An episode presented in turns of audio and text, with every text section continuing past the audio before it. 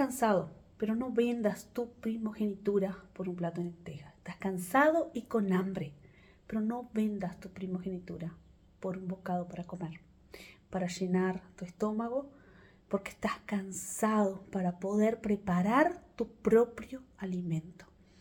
Necesario que eh, te esfuerces un poco más. Eh, si bien a veces se nos presentan cosas que ya están al alcance de nuestra mano, ya está todo pronto y hecho, preparadito para que podamos adquirirlo y nos va a traer aquel tiempo de, ah, descanso. Ya no necesito hacer más nada. Pero no es lo correcto. ¿Por qué no es lo correcto?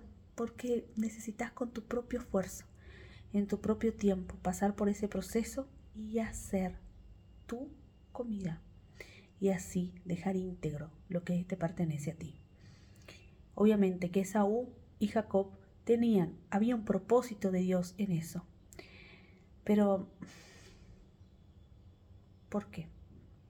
Quizás Dios quería bendecir a Esaú también y pasar en honra sin maldecir a uno la primogenitura a quien realmente era merecedor de ella.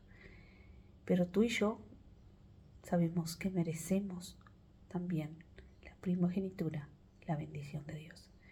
El cansancio no nos puede robar lo que Dios nos quiere entregar.